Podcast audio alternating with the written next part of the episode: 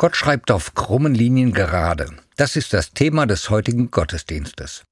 In der Predigt geht es um die Geschichte des Josef. Josef, der Lieblingssohn, Josef, der ungeliebte Bruder, Josef, den seine Brüder verkaufen, als Sklave nach Ägypten.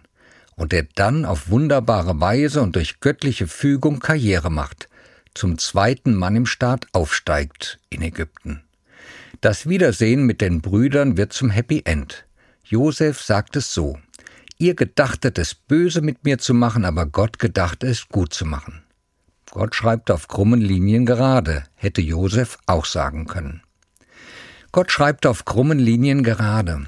Ereignisse im Leben, die gar nicht passen, meinem Lebensentwurf total entgegenlaufen und im Rückblick doch gut für mich waren, mich weitergebracht haben, das gibt es.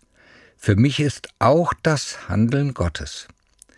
Nach Bozen wollte ich als Auslandspfarrer. Die Stelle war ausgeschrieben, alles schien zu passen.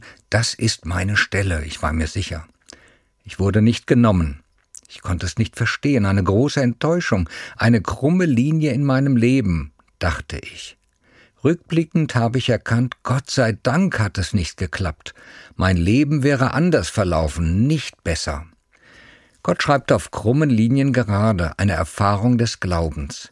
Ich finde es tröstlich und hilfreich, glauben zu können, dass das, was im Moment wie krumme Linien aussieht, von Gott doch wunderbar beschriftet wird. Am Ende macht Gott es gut. Die Josefsgeschichte erzählt davon.